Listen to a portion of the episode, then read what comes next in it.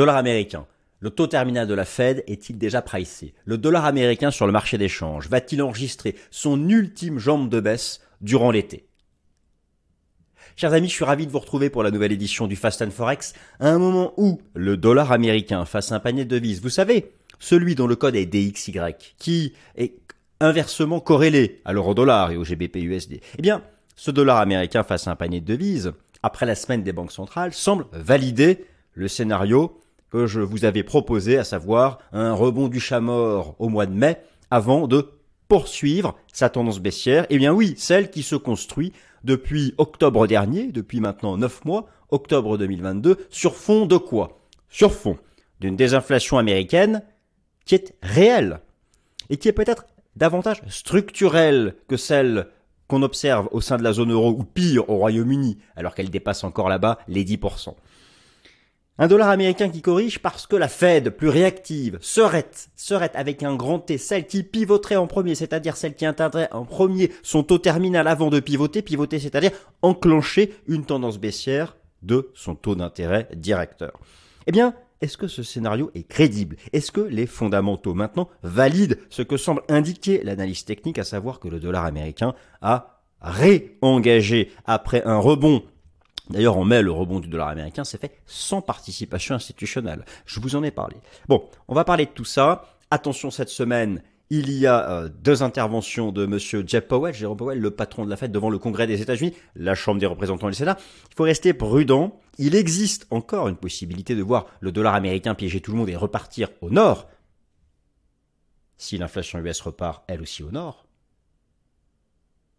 Et pire, si le taux terminal comprenez-moi bien, si le taux terminal de la Fed devrait être, devait être pardon, de 6%, le dollar repartira au nord. Donc voilà, on va parler de tout ça. Le plan, je vous l'annonce, et puis on attaque. Impeccable, ça fonctionne normalement. On va commencer donc par, alors, taux terminal de la Fed, la désinflation US. On va refaire un point hyper complet. Je vais aller dans les détails de la désinflation. Parce que euh, c'est complexe ce sujet. Deuxième partie, alors oui, qu'est-ce qui justifierait un éventuel rebond du dollar américain? Troisième partie, que nous disent les taux d'intérêt du marché et les spreads d'auto du marché? Sont-ils encore en faveur de la baisse du dollar américain face à un panier de devises? Les institutionnels, vous savez qu'ils sont net vendeurs et largement vendeurs du dollar depuis maintenant l'automne dernier. Le sont-ils encore? Ont-ils changé leur fusil d'épaule? En mai, lors du rebond du mois de mai. Et enfin, mon scénario technique, majoritaire, minoritaire, les niveaux d'invalidation, de confirmation, l'aspect fractal, euh, momentum, Ishimoku. La totale, c'est parti mes amis, on se fait un point complet sur le dollar américain, on attaque.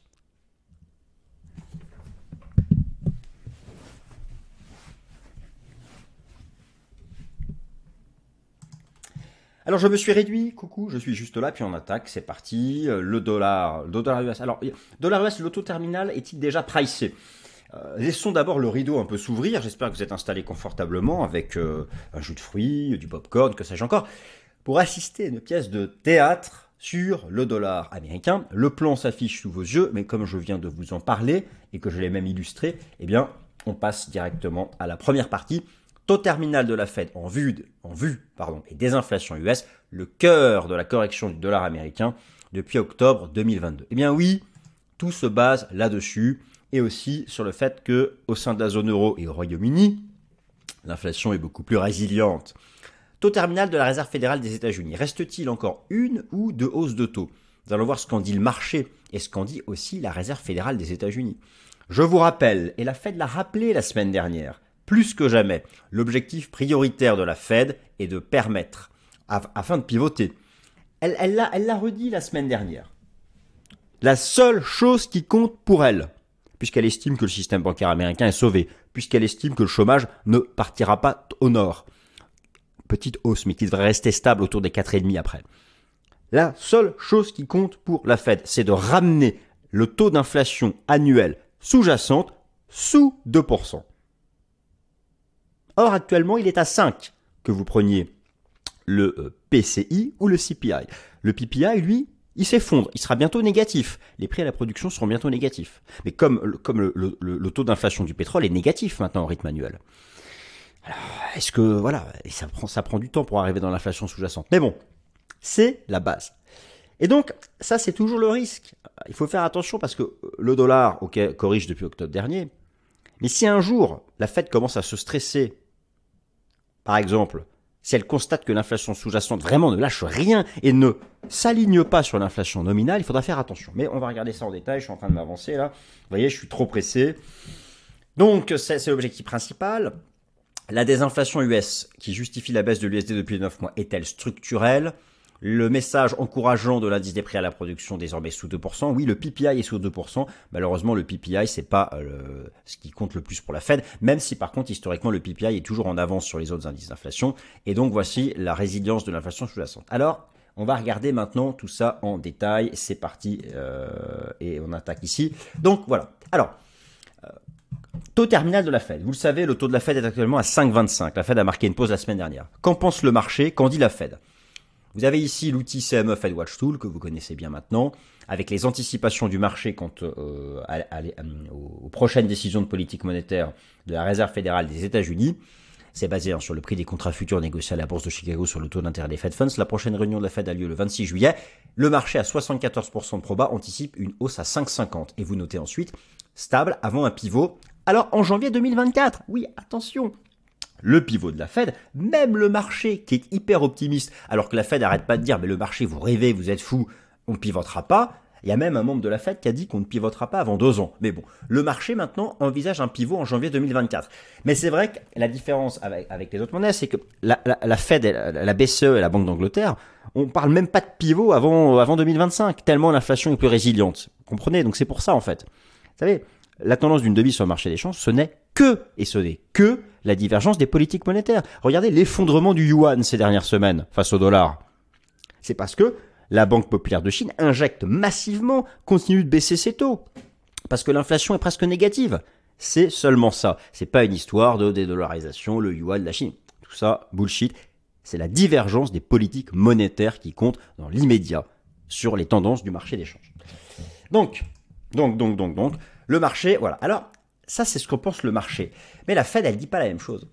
Vous avez ici, ça a été publié la semaine dernière par la Fed, les nouvelles anticipations macroéconomiques de la Réserve fédérale des États-Unis. La Fed, elle nous dit, attention mes amis, mon taux terminal, il sera de 5,75. Alors 5,6, c'est le, le, milieu du range. 5,5, 5,75. La Fed, elle nous dit, non, non, il reste encore deux hausses de taux. Oui, mais le marché, il veut pas la croire. Ça, c'est le risque d'un marché qui ne veut pas croire la Fed. Mais en même temps, la Fed nous dit qu'elle peut changer d'avis d'une semaine à l'autre en fonction des données macroéconomiques. Comprenez tout ça Évaluez par vous-même le sérieux de toute cette affaire. Alors, l'inflation. Vous avez sous les yeux la courbe marron, c'est l'inflation globale à la consommation aux États-Unis le CPI. Oui, elle s'effondre. Très bien. D'ailleurs, elle s'effondre comme dans les périodes de passé lorsqu'on était en récession. Hein, euh, vous voyez ici, vous avez euh, le, PCE euh, et, l'inflation CPI aux États-Unis. Le PCE, c'est celui que suit la Fed, surtout le CPI aussi. Et vous avez en grisé derrière les, périodes de récession. L'inflation s'effondre toujours en récession, sauf au moment du choc pétrolier. Et elle s'est effondrée avec retard. Ok, bon.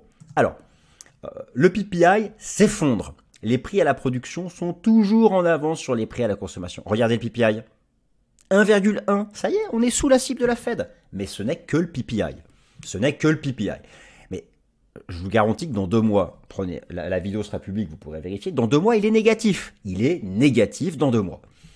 Alors, le problème, en fait, c'est lorsqu'on regarde les composantes de l'inflation. Et la Fed, elle nous dit, ne vous excitez pas trop. Pourquoi? Parce que les services, eux, sont encore à 7% d'inflation annuelle et Shelter, le prix des loyers, sont encore à 8%. Oui, mais quoi? Ça prend toujours beaucoup de temps à arriver. Euh, il faut que les entreprises qui, proposent des services euh, revoient leur grille tarifaire. Ça prend toujours énormément de temps. C'est pas comme l'évolution du prix du pétrole sur le marché où effectivement, à la pompe, on va assez vite voir un effet, même si c'est pas énorme, mais on le voit quand même rapidement. Les entreprises, elles, c'est une fois par an qu'elles revoient un peu leurs tarifs. Donc ça prend du temps. Shelter, le prix des loyers. Le problème, c'est que dans l'indice officiel de l'inflation aux États-Unis, ici, ce sont les contrats de location, les baux qui ont été faits il y a un an. Si vous regardez le prix des loyers en temps réel, en utilisant l'application Trueflation, et vous allez voir donc Housing, et la, partie des loyers est ici, elle est, elle est à zéro.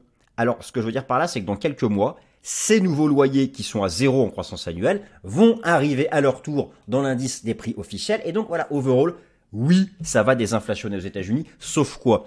Sauf sauf, imaginons, euh, bah, une nouvelle guerre, euh, explosion haussière du prix du pétrole, enfin voilà, bien sûr qu'il y a des risques. Mais là, si on observe les tendances actuelles, on est sur une chute de l'inflation. Alors, la difficulté, c'est l'inflation sous-jacente. Ici, vous, avez, vous êtes sur le site de la Réserve fédérale de Saint-Louis. On va zoomer sur les données à court terme de l'inflation globale. Vous avez ici donc, alors en bleu, en bleu et en vert l'inflation nominale et en violet marron l'inflation sous-jacente. Et vous constatez comme moi que l'inflation sous-jacente est stable. Eh bien, c'est en grande partie à cause de ces histoires d'immobilier et de services. Et donc, ça va prendre du temps, on verra. Mais si le danger, ce serait quoi Qui pourrait justifier un rebond du dollar? C'est si jamais ces prochains mois si jamais ces prochains mois, l'inflation nominale continue de chuter, mais que malgré ça, imaginons l'inflation nominale revienne à 2%, mais que l'inflation sous-jacente est toujours à 5%, ça veut dire que quelqu'un ne joue pas le jeu. Les distributeurs de services ne joueraient pas le jeu. Et là, l'État peut pas forcer, peut pas contraindre, sauf à faire une loi. Et c'est ça, en fait, la, la difficulté au niveau du prix des services. C'est que cela appartient au comité de direction, des comités d'administration des entreprises elles ont peut-être pas envie de baisser leurs marges. Elles se sont peut-être un peu gavées hein, sur ces histoires d'augmentation des prix. Ça, c'est un autre sujet. Et donc ça, ça inquiète la Fed, parce qu'elle n'a pas la main. C'est pas elle qui décide ce que font les entreprises. Donc ça, c'est une difficulté. Mais overall, on peut être optimiste sur la désinflation au regard de la tendance de, des, données, des données temps réel. Alors maintenant, que disent les taux du marché? Parce que le dollar américain, le dollar américain, alors lorsque le dollar américain, je vous le remontre ici, voilà, hein, il a donc réengagé une tendance baissière après son rebond technique du mois de mai. On est toujours dans une scénario, une phase latérale vague B avant pour moi une grande C baissière cet été. Enfin, on verra bien tout ça. Hein. Mais overall, overall, que disent les taux d'intérêt du euh, marché? Alors, les taux d'intérêt du marché et les spreads d'auto du marché sont toujours dans l'anticipation de la politique monétaire des banques centrales, entre autres ici de la Fed, se basent sur les informations disponibles et des hypothèses. C'est le rendement obligataire à deux ans, dont le code est US02Y sur TradingView par exemple, qui est le taux du marché qui colle au plus près des anticipations sur le taux des Fed Funds, le taux directeur de la Fed. US02Y, nous allons voir ensemble le message de l'analyse technique, alors que ce taux d'intérêt est en train de remonter au contact de son plus haut annuel qui était le niveau de décrochage au moment de la crise bancaire du mois de mars, on va voir aussi le positionnement institutionnel. La bonne nouvelle, les hedge funds sont toujours massivement short. La mauvaise nouvelle, c'est que les asset managers achètent. Oui, mais ça atteint un, niveau de paroxysme des achats. Ça pourrait être intéressant. Et en fait, overall, tous les spreads d'auto sont repartis à la baisse. Quand je dis spread d'auto, c'est USD versus les autres monnaies majeures, sauf face au yen, mais c'est parce que le yen se fait pulvériser, parce que la Banque centrale du Japon est la seule des banques centrales majeures à avoir encore des taux négatifs. Et ils sont pas prêts de changer. L'USD, le risque, le risque encore une fois, avant de regarder les, taux, quel serait le risque d'un rebond puissant du dollar qui doucherait toutes les anticipations short? Le risque, encore une fois, ne peut venir que 1. De la géopolitique. Avec une explosion haussière du prix du pétrole. Sur fond de guerre. 2. D'un redémarrage puissant de l'inflation US à la hausse qui entraînerait une Fed avec un taux terminal au minimum à 6%. Là, je vous garantis que le dollar repart tout en haut et l'euro dollar à la parité. Donc ce sont quand même des faits plutôt exceptionnels. Ou une récession globale majeure mondiale qui verrait l'USD avoir une valeur refuge. On est quand même sur des choses assez puissantes, assez exceptionnelles pour relancer vraiment le, dollar. Donc c'est pour ça que pour le moment, il reste dans cette phase corrective. Alors justement au niveau des, spreads et des, taux du, marché, alors euh, vous avez là en vert le dollar américain face à un panier de devises. Hein. Euh, parfois on me demande qu'est-ce que c'est le, DXY. C'est le code du dollar américain face à un panier de devises. Donc euro dollar, USD yen, GBP USD, USD 4, patati patata. Et donc et là, je vous ai mis ici quatre taux d'intérêt. Le taux d'intérêt à 2 ans des États-Unis, le taux d'intérêt à 30 ans des États-Unis, le taux d'intérêt du marché monétaire, donc le taux à 3 mois et le taux à 10 ans. Effectivement, on voit que la phase initiale, lorsque le dollar américain a fait un double top au printemps 2000 2021, double bottom, c'était vraiment l'envolée de tous les taux. Euh, alors, là récemment, les taux reviennent en haut. En fait, les taux, pourquoi le dollar baisse? Alors, le dollar baisse parce que, regardez, les taux ont arrêté de monter, ils se sont mis en phase latérale. Ils sont, ils, sont arrêtés de monter de manière verticale, ils sont en phase latérale. Et là, donc, le 2 ans qui est en bleu, c'est le plus important. Il revient sur ses plus hauts. Là, ça va jouer ici. Si vous voulez, jamais le rendement obligataire à 2 ans des États-Unis ne dépassera, ne dépassera le, euh, le taux euh, terminal euh, anticipé de la Fed. Il y aura toujours un, décalage de quelques dizaines de points de base. Alors, le rendement obligataire à deux ans des États-Unis, il est en train de revenir sous son seuil de décrochage de 2007-2008. À l'époque, c'était un double top. Et donc, on peut faire l'analyse technique dessus. Alors, il a tenu les supports très bien, il est reparti à la hausse. Moi, mon scénario à moi, en fait, c'est que cette zone de vente ici que vous voyez de mars dernier, c'était la zone de la crise bancaire. Comprenez bien que même si la Fed dit que le, système bancaire américain est sauvé, c'est normal, c'est parce qu'elle a créé un plan pour nettoyer, pour, pour aider ces banques régionales les plus en difficulté. Mais à un moment ou à un autre, le problème n'a pas changé. Des taux qui redépasseraient cette zone de la crise bancaire, ça peut remenacer le système bancaire américain. Moi, mon scénario, il est celui d'un échec des taux dans cette zone-là, des 4,95 et d'un redémarrage de la baisse. Pourquoi pas une sorte d'épaule tête-épaule, ça, on verra bien. Et donc, euh, alors, je regarde d'ailleurs aussi le positionnement sur ces rendements obligataires, sur le rendement obligataire à deux ans des États-Unis. Les traders de hedge fund, selon le rapport Commitment of Traders de la CFTC, sont de plus en plus short. Ils shortent massivement le rebond. Ils ont d'ailleurs commencé à shorter dès octobre 2022. Hein. Euh, euh, la position nette est en jaune, en orange, les positions short, en bleu, les positions euh, longues. Et, d'ailleurs, ils ont commencé à shorter. Ils ont commencé à shorter. Ben là, ben ils, ont, ils ont shorté le point haut. Donc moi, je leur fais confiance. Et si je les vois reshorter ici le rebond, c'est que pour eux, ils pensent qu'on va faire au maximum ça et on repart au sud. Les asset managers, eux, effectivement, achètent. Mais regardez, ils achètent, euh, leur positionnement est différent. Euh, ils jouent, là, ils, ils ont bien joué le rebond, mais là, vous arrivez sur une zone historiquement la plus élevée du positionnement. On arrive en paroxysme des achats. Moi, je pense qu'ici, on aura un retournement à la baisse. Ce n'est que mon opinion, on verra bien. Mais overall, j'ai des éléments qui me disent que là, le rebond du, rendement obligataire à deux ans est bientôt terminé. Ce sera donc baissier pour le dollar. Et en plus de ça, les spreads d'auto ont échoué sous résistance. Alors je vous montre le spread d'auto, on va faire face à l'euro, hein, parce que dans le DXY, c'est 57% d'euro-dollar. J'ai ici en bougie japonaise hebdomadaire le, spread d'auto entre les États-Unis et la zone euro. La zone euro est représentée par l'Allemagne. Et en bleu, l'euro-dollar. Vous voyez bien que le rebond de l'euro-dollar qui est inversement corrélé au DXY. Donc quand je dis l'euro-dollar est haussier, c'est le dollar américain qui est baissier. Vous me suivez jusque-là, mais ça, vous savez ça aussi bien que moi.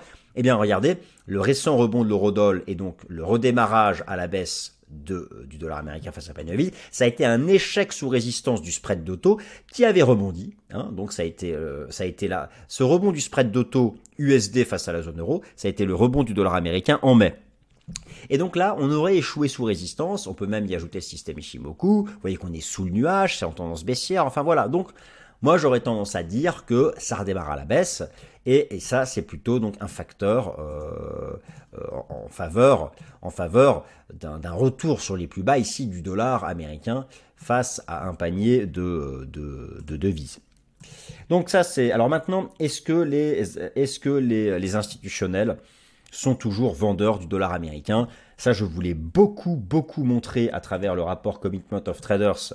Je voulais beaucoup montrer à travers le rapport Commitment of Traders de la CFTC. Je vais vous montrer ça. Alors, c'est inversement corrélé à l'euro-dollar. Donc, je prends le cours de l'euro-dollar. Si vous suivez mes émissions depuis plusieurs mois, je vous avais montré ça dès l'automne dernier, que les institutionnels étaient net vendeurs dollar US car ils étaient net acheteurs euro-dollar, avec à partir même dès août 2022, ils ont commencé à regarder les cassures techniques haussières sur la, position nette, la position nette qui est en jaune, la différence entre les achats et les ventes.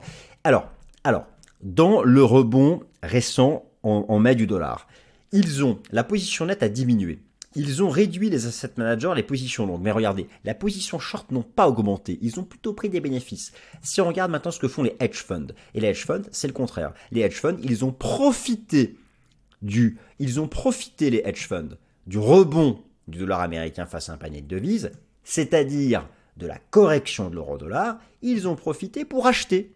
La position nette a rebondi. Et, et ils ont eu, encore une fois, raison. Il y a eu un rebond de 1,06 à 1,09. Et, voilà, et on a, toujours cette structure ici sur l'euro-dollar, qui est peut-être un running flat, bullish, bon, on verra bien, mais voilà. Et là, je ne parle pas de, de, l'euro-dollar. Dans cette vidéo, on est focus sur le dollar américain face à un panier de devises. Autre élément, moi, donc, donc voilà, globalement, ils sont encore net vendeurs du dollar américain. J'ajoute à ça l'évolution de l'asset under management des deux plus gros ETF achat dollar américain du monde. Eh bien, durant le mois de mai, sur par exemple celui d'Investco, les institutionnels ont profité du rebond du dollar pour abaisser leur participation. Ça a décollecté. Là, vous avez la, euh, la courbe de l'asset under management. Ils en sont sortis. Et si vous prenez aussi celui ici de Deutsche Bank, euh, pas de Deutsche Bank, de Wisdom Street Bloomberg US, dollar bullish, euh, c'est un, autre ETF très important. Pareil, en mai, ils n'ont pas, ça a décollecté même. Ils ont donc, sur ces gros ETF qui sont utilisés par les institutionnels pour s'exposer au dollar américain, ils ont profité du remont du mois de mai pour sortir. Ça a montré à quel point ils croyaient dans le rebond. Bon, alors voilà. Donc ça, ça, voilà, ça c'est des choses euh, qui moi euh, vont plutôt toujours dans le sens euh, de, alors attention, les, données datent du 13 juin, je vous rappelle, mais effectivement, voilà. Et donc là, je, vous remets la liste des, plus gros ETF euh, dollars US, et là, donc là, voilà, ça c'est des choses intéressantes à, noter. Alors maintenant, sur le plan technique, je vous avais expliqué euh, ces dernières semaines qu'il y avait eu une forte probabilité qu'il s'agisse ici d'un deck cat bounce, à savoir que nous soyons dans une vague B avant, d'avoir une, grande vague C baissière. Est-ce que c'est toujours valable? Que dit le chartisme? Que dit euh, l'Ishimoku? Eh bien écoutez, c'est ce que nous allons regarder euh, immédiatement. Alors euh, tout d'abord, premier élément, effectivement, lorsqu'on regarde le dollar américain face à un panier de devises en données hebdomadaires, moi j'ai toujours, je vais enlever l'Ishimoku dans un premier temps, ce scénario, qui est donc d'avoir fait, alors déjà, le, marché, hein, je vous rappelle, le marché a terminé 5 temps de hausse euh, vieux de 10 ans. Donc c'est pas anodin. Et là, on est rentré dans une correction en ABC. Ça, c'est sur l'horizon de temps supérieur. En hebdomadaire, on a fait une A. La B, alors on est en train de construire la B. La B, soit elle se fait en... Alors ici, l'hypothèse, c'est quoi? C'est qu'on ait un running flat, on le voit bien ici en de clôture, avec donc la vague B en trois temps où on aurait fait la A, la B, on aurait fait, on aurait fait la C de la B, et nous serions déjà dans la grande C, ça, c'est un scénario agressivement bearish qui consiste à dire qu'on va casser ce support. J'ai maintenant une autre hypothèse. Je pense qu'on fait une vague B en triangle. Une vague B en triangle rectangle, baissier, c'est-à-dire que ça, ça fera en 5 temps. C'est-à-dire que la vague B ici va être sous-décomposée en, va, être sous-décomposée en, en 5 temps, les traits A, B, E. Et donc effectivement, nous aurions donc, alors là vous avez les 5 temps de la A, et la B, nous aurions fait la A, la B, la C. Nous serions en train de faire la D de la grande B, il manquerait ensuite la E. Et pourquoi? Parce qu'en fait, on n'a pas encore testé la trendline. Et je trouverais ça pas mal d'avoir la A, D, une E qui viendrait tester la trendline avant cet été de repartir pour une grande C baissière, dont la cible serait donc sous les 100 points hein, pour, le, pour le dollar américain face à un panier de, de. Tout ceci, donc, ce sont des hypothèses chartistes, fractales. C'est vrai qu'en Ishimoku, en données hebdomadaires, on est donc resté sous, sous le nuage. Alors maintenant, quelle est l'invalidation de tout ça? Car si j'ai tort, c'est quoi? Si j'ai tort, c'est qu'en fait, on prépare toujours un double bottom. Ça a perdu un peu de ce scénario, mais voilà. En gros, à court terme, dans l'immédiat, ça reste correctif sous les 103 points. En fait, pour invalider mon scénario, pour invalider mon scénario, il faudrait dépasser les 105 points. Voilà. C'est donc, c'est donc une cassure technique haussière des 105 points sur le dollar américain face à un panier de devises qui invaliderait ce scénario. Euh, et, et, euh, et, dans ces cas-là, qui au mieux neutraliserait, voire même relancerait la hausse du dollar américain. Et si un tel scénario devait avoir lieu sur le, dollar américain face à un panier de devises, cela serait du fait des fondamentaux. Si le dollar devait invalider l'approche baissière pour repartir tout en haut et dépasser les résistances, c'est, encore une fois, soit un taux terminal de la Fed qui serait plus à 6%, euh, une récession économique mondiale, une nouvelle guerre, quelque chose de géopolitique qui ferait réexploser le pétrole à la hausse, tout ça serait archi haussier pour le dollar américain face à un panier de devises. J'espère que ce tour d'horizon du dollar vous a plu. Merci à toutes et à tous et à bientôt.